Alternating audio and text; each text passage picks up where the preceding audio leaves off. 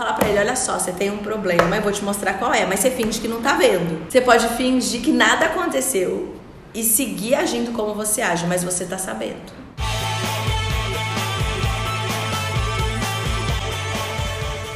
Só esse negócio que você falou de quem procura acha. Por que, que tem gente que evita procurar, evita saber das coisas, evita olhar pra realidade pra se- meio que se esconder? Se tu acha, tu só vai, só vai procurar quando tá pronta pra achar. Não adianta tu achar e não fazer nada. Por exemplo, Traduz em- tu acha que teu sócio tá te roubando, Tá. tá? Tu só vai procurar o rombo da tua empresa quando tu tiver... ah, não é disponível, me ajuda. Quando tu estiver preparado pra lidar com aquilo. Senão tu vai achar e não vai fazer nada e vai ser pior ainda. Tu vai ser, além de ser roubado, tu vai ser um pateta que não vai ficar com os olhos fechados. Tinha um chefe meu que falava isso, que ele não olhava pra ver se a mulher dele tava traindo, que daí ele ia ter que tomar Ia ter que atitude. era separar, melhor- é. Era melhor não fazer nada. Não quis entrar em traição, porque é melhor. Mas Só a pessoa que já faz Sócio é isso, melhor do que É gordo melhor morgado. o sócio tá roubando. a pessoa que já faz isso, que já não olha pra não achar problema, ela já sabe que tem um problema. Senão ela nem teria esse pensamento. Sabia que tem gente que vai fazer exame de doença e não olha o resultado, que não quer saber? Sabia? Tenho casos da família. É? Esse podcast vai pro ar só daqui uns 20 dias, tá tudo certo. Pode falar. Tenho casos na família que fazem exames e põem lá no grupo de família o link com a senha. Veja pra mim, por favor, que eu não vou ver. Mas daí ela pede pra contar pra ela ou não? Então, tecnicamente, pra contar, né? Mas Independente do resultado. Sim. Qual é a diferença de alguém olhar e te contar e tu mesmo olhar? Como é que tu lida com um paciente que chega pra ti e diz assim, eu tenho um problema, mas eu não quero ver. Me mostra o meu problema. Quando ele diz que tem um problema, mas não Ele quer não ver, sabe que ele tem um problema, mas a verdade é essa, ele no fundo ele sabe. Sabe. Não é isso que tu tá me falando? Sabe? Ele sabe, mas ele finge que não vê porque ele não quer ver. Mas ele procura um terapeuta. Se ele me traz ele- essa fala, eu vou falar pra ele, olha só, você tem um problema, eu vou te mostrar qual é, mas você finge que não tá vendo. Mas como é que tu faz isso? Eu mostro e falo, então tá bom. Agora você pode fingir que nada aconteceu e seguir agindo como você age, mas você tá sabendo. Então você não vai mais se enganar. Toda reação que você vai ter a partir de agora é consciente, você escolhe estar ali. Ou você pode fazer alguma coisa com essa informação. Porque a pessoa vai tomando controle e confiança da própria vida. A mulher dele obriga. Por exemplo, pode ser várias situações. Pode ser o sócio, vai, tá, sendo roubado pelo teu sócio. O teu sócio tá te sacaneando, tá falando mal de você na empresa, tá te ferrando. Você não queria ver, mas você desconfia disso. E aí você traz elementos, porque eu não tenho como saber, né? Além daquilo que a pessoa me conta. Você traz elementos que mostram mensagem, e-mail, relato, funcionário. Realmente teu sócio tá te ferrando. Tá aqui, ó. Só que quando você encara isso, você pode se posicionar diferente. Você pode trazer uma firmeza. Você não precisa resolver se você não tiver condição. Mas você vai deixar a pessoa mostrar um pouquinho mais das habilidades que ela tem. Você vai trazer um pouco mais de uma fala do que eu gosto e do que eu não gosto. Você vai deixar a situação ir fluindo, mas sem se vitimizar ou fingir que você não sabe. Você vai estar ali assistindo o problema até você ter fôlego, força, coragem para tomar novas atitudes, para pôr limite, para que aquele problema deixe de ser um problema, mas tem que ter um preparo do paciente. Ele tem que ganhar musculatura emocional, ele tem que ganhar confiança até que ele possa agir. Senão seria muito fácil, não seria um processo terapêutico. Ó, tá aqui, ó, você tá sendo ferrado, você tá sendo roubado, vai lá e faz. É muito difícil. Mas, Mas aí ele escolheu não agir. Mas ele tá consciente e ele tá lidando bem com o processo dele. O resultado não é o resultado que eu quero que ele tenha, é o resultado que ele escolhe ter. Tipo assim, ele não lidando com o processo, mas estando consciente, a vida também pode cuidar da vida e de repente tirar essa pessoa ou mostrar aquela rouba de uma forma mais, mais clara para que todo mundo Que ele não perceba. consiga fingir que não vê. É, e aí a vida mostra. Tem uma frase que eu gosto demais, assim, que é acima de tudo eu escolho ver. Eu acho que eu falei isso no outro podcast. Não. Talvez eu fale isso algumas vezes, nos pró. Pode, não precisa cortar essa parte, tá? Você coloca assim essa frase: acima de tudo eu escolho ver. Porque você está tomando uma decisão junto com o universo para enxergar aquilo que você quer ver e aquilo que você não quer ver. Aquilo que você nem sabe que você pode ver. Não é uma questão de querer ou não, você nem sabe que existe. Mas e aí? E aí? Como é que é a cara que o paciente chega no, na sessão? Como é que tu fez antes? Parece uma rã. É, porque quando a gente, a gente demorou muito para ir uma nutricionista, porque a gente não queria receber um abraço Ah, é. quando a gente chegava na, na consulta. Daí Daí nós éramos pacientes RAM. Por que que você não queria receber um abraço? Porque ela era uma pessoa desconhecida, não abraça pessoas desconhecidas. Tá. Tem paciente que chega assim, tipo, uma rã, não quero ser abraçado. E aí, a hora que eu vou receber ele, oi, tudo bem? Eu não forço um contato físico naquele momento. Faço a consulta, mostro os pontos, mostro o que que tem que ser trabalhado, né? Tem uma troca, constrói uma estratégia. Na hora de ir embora, a gente já tem uma conexão. Não é mais estranho? Pra mim não era desde o princípio, talvez pra ele era, pra mim já não era. Tá ali no meu território pra receber algo que eu tenho pra propor, tamo junto. Só que na hora de ir embora eu dou um muta. Eu sempre abraço, assim. Dá o quê? Muta, igual você dá aí, neném, assim, muta. Eu gosto muito de abraçar na entrada, quando o paciente chega, quando o paciente vai embora. Agora na pandemia eu tô atendendo online, né? Como é Mas que você sabe online? que mesmo online eu abraço falo, ó, sinta-se abraçado. Eu falo. E como é que tá sendo as, as consultas online? Tá muito diferente. Nossa, não, super legal. Assim, parece que a gente tá ali ao vivo e a cores, assim. Que tipo de equipamento que tu acaba usando? Meu celular, Só? só, às vezes meu notebook. Faço pelo Zoom, pelo FaceTime, pelo WhatsApp, pelo por onde tiver, onde pegar melhor, onde funcionar melhor. E na verdade tu acaba conhecendo alguns lugares íntimos do cliente, né? Ver a casa dele, né? A casa dele. Igual ele conhece teu quarto, a sala. Tem cliente que eu tive que atender até no meu banheiro, porque minha casa tava uma bagunça, maior barulhada, aí meu banheiro é grande, assim, tem um espaço, sentei ali no canto. Falei, ó, fica à vontade, estamos aqui, tô fazendo a sessão. O que, que tu acharia de ser atendida no banheiro, Juliana? Eu É. não ia gostar. Não? Não. Por quê? Por quê? Ah, porque eu acho implicado, sei lá. Machucou? Mas não passa- Indelicado. Mas não tem cheiro, Zoom. Não, eu sei, mas, Se você estivesse do outro lado e eu estivesse dentro do banheiro, mas não é sentado na privada. mas é estranho você pensar que você tá no banheiro. O mesmo hoje, eu eu vou atender o telefone no banheiro dela. falou- Eu falei, dá um segundo. Aí eu vou no toalete. Eu falei, ah, eu também. Aí ela falou assim, eu falei, dá uns 5 minutos pra mim, porque tipo, não dava pra eu atender e ver o WhatsApp. né? E fazer xixi. É. Daí ela, eu vou ao toalete. Ah, eu também. Me dá cinco minutos. Daí eu saí. Lógico, né? Tem um contexto. Você fala, ah, tô aqui pra ter privacidade, estamos conversando. Agora não, agora eu tenho um escritório montado. Mas logo que começou a pandemia, que não estava preparada pra isso, nossa senhora! No carro. E no fim, pra vocês é bom, porque tipo, não precisa pagar aluguel, luz, internet, tá em casa, é um custo bem menor, não é? E ter mobilidade. Principalmente ter mobilidade. Você não tem que ter o deslocamento Ah, até o consultório, não tem que ficar num lugar e aí você volta. Hoje eu consigo ter meu escritório dentro da minha casa, ter um espaço à parte, Mas só porque atende online. só para atender online. Se for presencial, daí fica meio. Mas era um plano meu, em dezembro de 2020 eu encerraria meu consultório físico. Isso era um plano antes da pandemia. Com a pandemia eu só Adiantou. adiantei.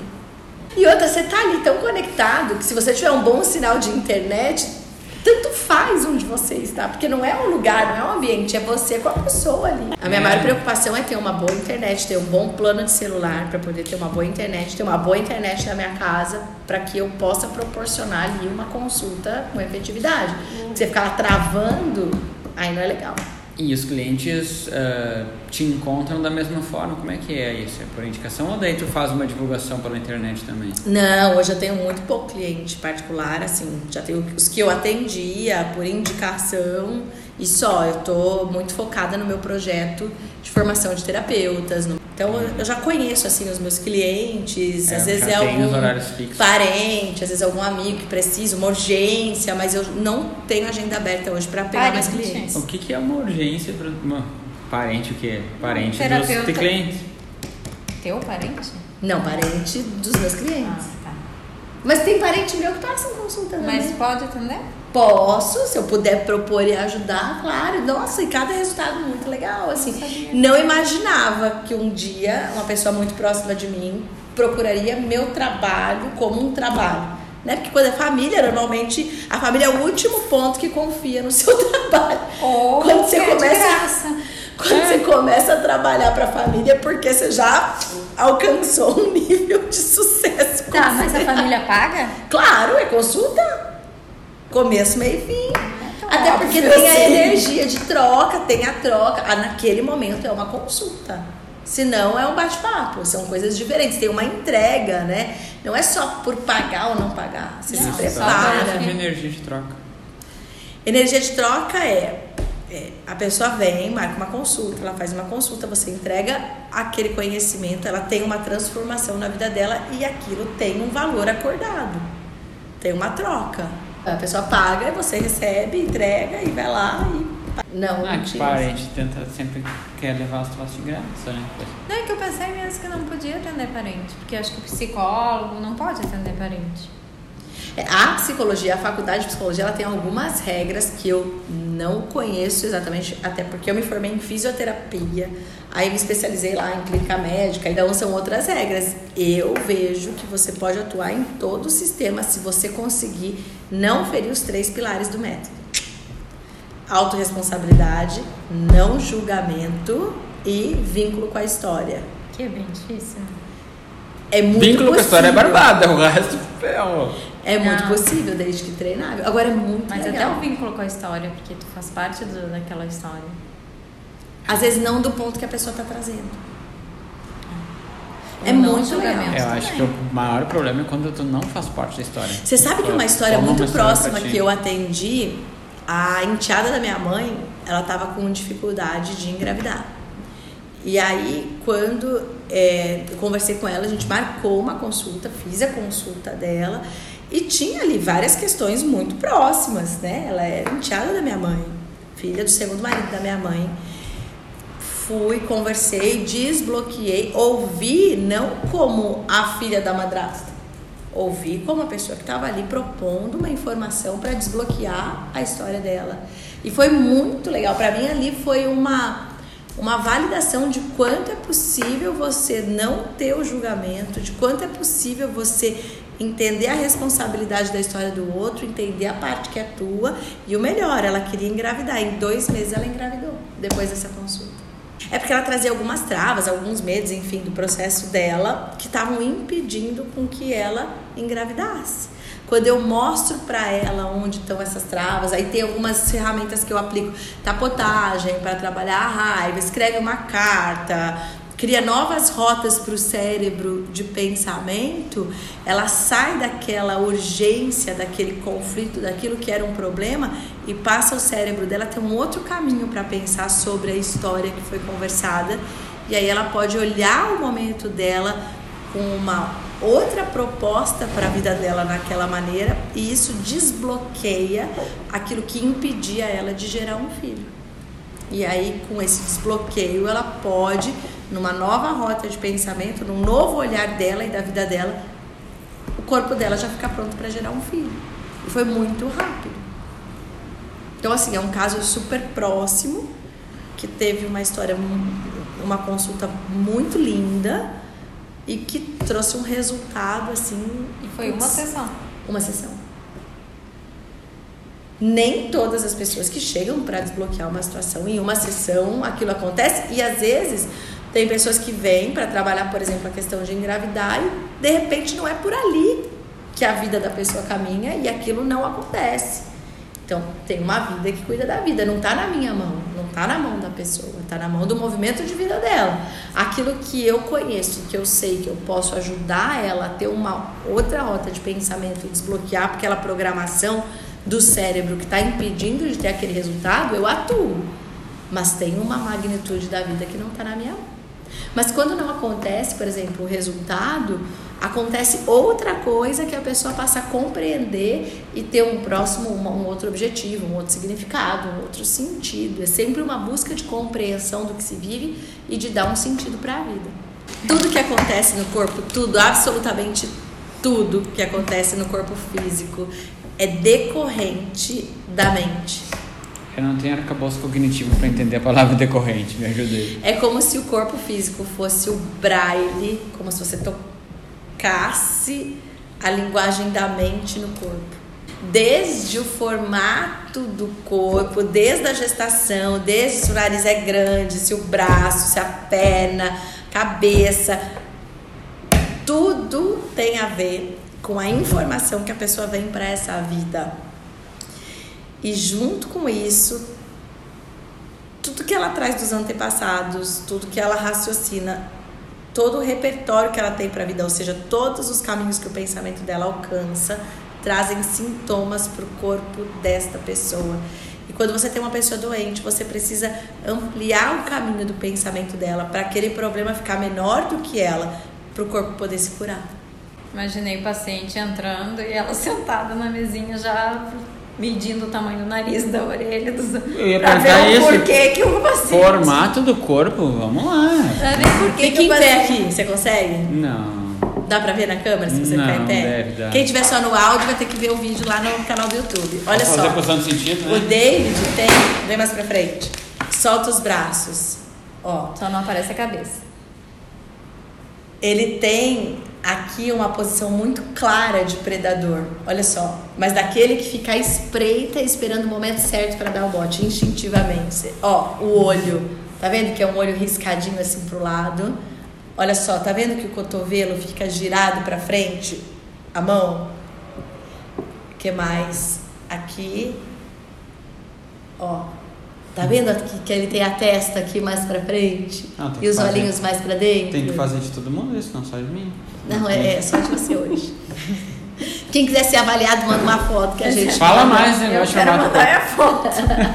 quero saber por que que meus ombros são assim pra frente. Isso aqui é assim, dentro da história da família dele, da história que ele traz. Em alguns momentos, nas gerações passadas, as pessoas foram pegas de surpresa e perderam muito. Seja perderam dinheiro, perderam a vida, perderam o respeito, perderam alguma coisa. E você vem numa informação Quanto de garantir.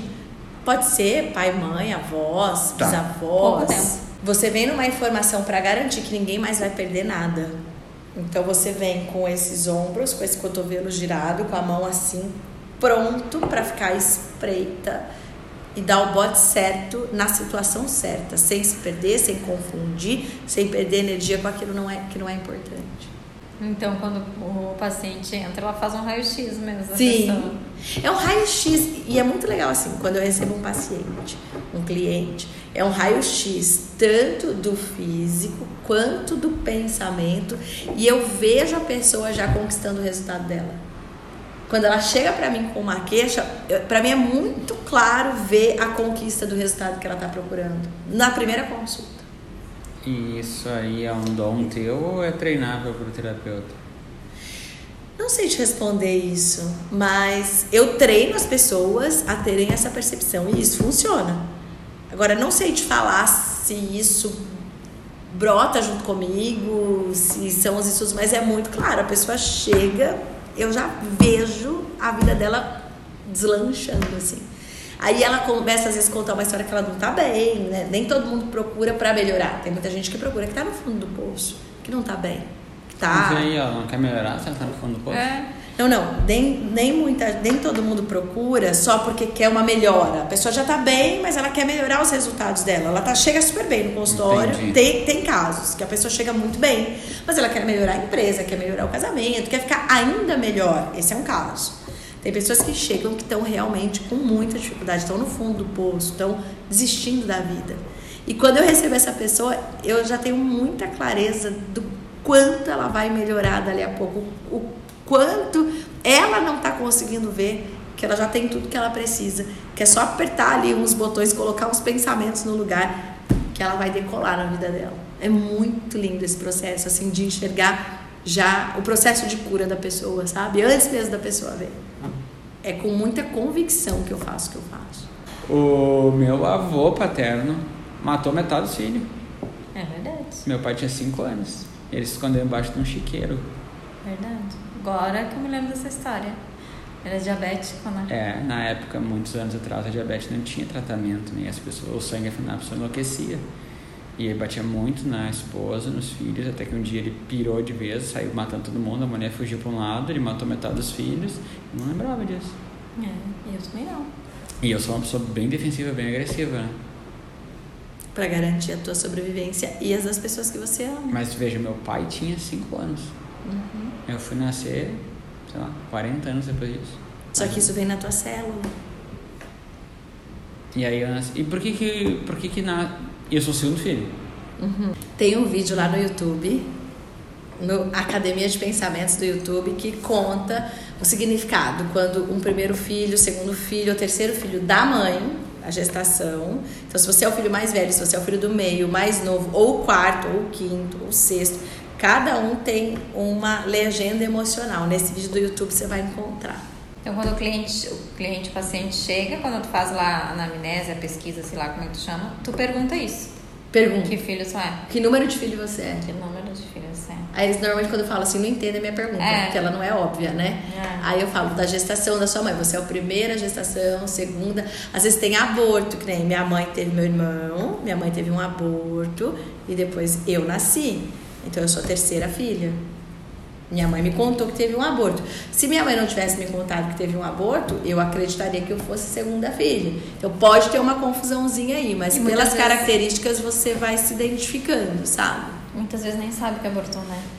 Muitas vezes nem sabe. E muitas vezes, assim, muitas mulheres abortaram na adolescência e também não Nem. tem que contar para os filhos. É uma questão delas, com a vida delas, com a história delas, merece ser respeitado. Como é que é a separação da história da vida dos pais depois para a vida dos filhos? Como é que, como é que lida num- numa sessão assim, de separar? Porque o pai normalmente ele tem isso, né? Ele vive meio que para criar o filho, é o filho meio que tem uma dívida com os pais. Como é que separa isso? Você traz a memória do teu pai e da tua mãe dois meses antes do ato sexual que trouxe você para Talvez eles nem se conheçam ainda. Talvez eles nem se conheçam ainda. Se foi uma aventura, um momento que eles trombaram e tiver, já traz. Mas aquele espermatozoide, aquele óvulo já sabia. Então vamos lá, dois meses antes da dona Fátima e o seu. Pois é, o seu Carlos. Aconteceu exatamente assim. Tipo, dois meses se encontraram lá e minha mãe casou grávida. É mesmo? É mesmo. E tu foi a primeira filha? A que eu saiba, assim. Assim, da minha mãe sim, do meu pai não. Meu pai teve três já antes Ah. do meu processo. Mas. E aí, como é que é? Ah, é, é complicado. Tipo, eu desde pequena até antes, um pouco de ir na Vanessa, eu julgava muito minha mãe. Até quando? Até um pouco antes de ir na Vanessa, chegar na Vanessa. No E curso. com cuidado tu dela. fez isso? Tô com 40, 30, 36. Que é um dedo aí emprestado. 36. 36 anos você passou julgando tua mãe. É, julgando, inconsciente ou conscientemente. Ju- Culpando, Não, julgamento é a segunda regra, né? Culpando, reclamando, enfim, tudo que eu tinha vivido até então até era minha mãe. Até dela ter casado com meu pai. Aí a Vanessa virou e falou assim: se você fosse casar com seu pai, não era você. Não seria eu.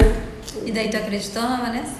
Acreditei, né? Porque eu tô aqui, viva, feliz. Agora nem tenho tantas essas. Já até conversa com sua mãe. É, não, com a minha mãe sempre conversei, nunca, mas assim, né? Tinha todo um processo inconsciente. Esse foi o podcast 5. No próximo episódio a gente vai conversar mais sobre isso. Até o próximo.